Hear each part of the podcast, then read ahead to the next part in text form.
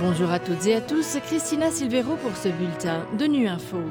Au menu de l'actualité, un bébé sur dix naît prématurément dans le monde. La plupart sont en Asie du Sud et l'Afrique subsaharienne.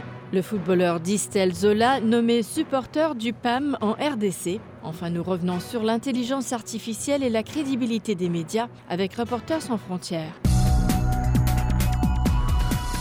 Quelques 152 millions de bébés sont nés avant terme au cours de la dernière décennie. C'est ce que révèle un nouveau rapport des Nations Unies publié ce mercredi. L'Organisation mondiale de la santé et l'UNICEF relèvent que les taux de naissance prématurées n'ont pas changé pendant cette période, quelle que soit la région du monde. Jérôme Bernard nous en dit plus. L'ONU estime à 13,4 millions le nombre de bébés nés avant terme en 2020 et à près d'un million le nombre de décès dus à des complications liées à l'accouchement prématuré. Cela équivaut à environ un bébé sur 10 nés prématurément, soit avant 37 semaines de grossesse, dans le monde. L'UNICEF observe que malgré les nombreux progrès réalisés au cours de la dernière décennie, on n'a pas réussi à réduire le nombre de bébés nés trop tôt ou à éviter le risque de leur décès.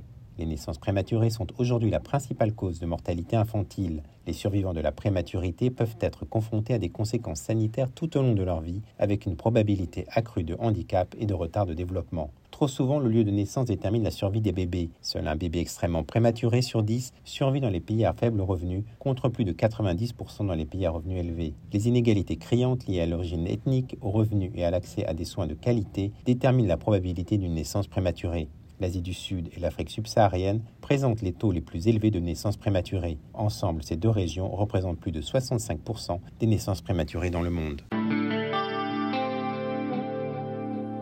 Le footballeur professionnel congolais Distel Zola a été nommé supporter de haut niveau du programme alimentaire mondial de l'ONU en République démocratique du Congo ce mercredi. Selon le PAM, Zola devrait utiliser son statut professionnel pour sensibiliser pour des repas sains et une meilleure nutrition dans le pays qui compte actuellement 2,8 millions d'enfants souffrant de malnutrition aiguë. Le PAM prévoit de distribuer des repas scolaires à 500 000 élèves en 2023. Distel Zola s'est dit ravi de son nouveau statut de supporter. Je suis très ravi et très honoré aujourd'hui d'être nommé en tant que high level supporter au World Food Programme. Pour moi, euh, ce rôle euh, représente beaucoup car euh, c'est important de sensibiliser les jeunes à l'importance d'une bonne alimentation saine et variée.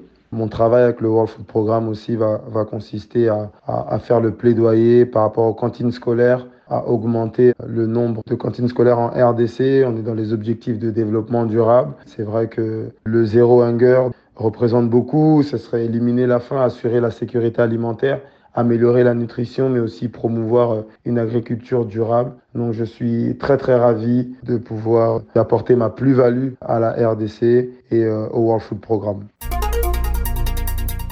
On découvre aujourd'hui le potentiel incroyable de l'intelligence artificielle. On a vu aussi que des applications comme ChatGPT pouvaient être source de fausses informations, de fausses images et d'idéaux néfastes. Quelle peut être l'influence de l'intelligence artificielle sur le métier de journaliste? Peut-elle avoir des effets positifs? Pour Denis Masmejean, secrétaire général de Reporters sans frontières suisse, bien qu'elle puisse simplifier certains processus, l'intelligence artificielle peut avoir un impact inquiétant sur les médias et leur crédibilité. On l'écoute. Il y a toutes sortes de situations euh, où on peut imaginer que les médias pourront très bien utiliser avec profit et sans risque majeur les progrès de l'intelligence artificielle. Maintenant, il y a effectivement un certain nombre de domaines où on s'avance dans quelque chose d'extrêmement dangereux pour les médias, pour leur crédibilité, pour la crédibilité de l'information en, général. Les technologies numériques affaiblissent les frontières entre le vrai, le faux, le fiable et, et le pas fiable. L'apparition de l'intelligence artificielle, de ce qu'elle peut faire.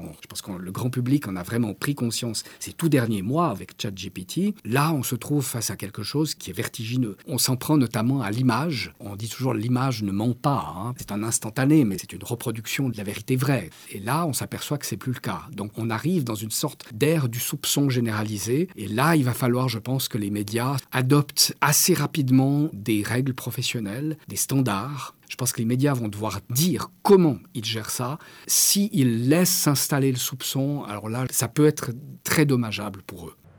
Voilà, fin de ce bulletin de Nu Info. Merci de votre fidélité. À bientôt.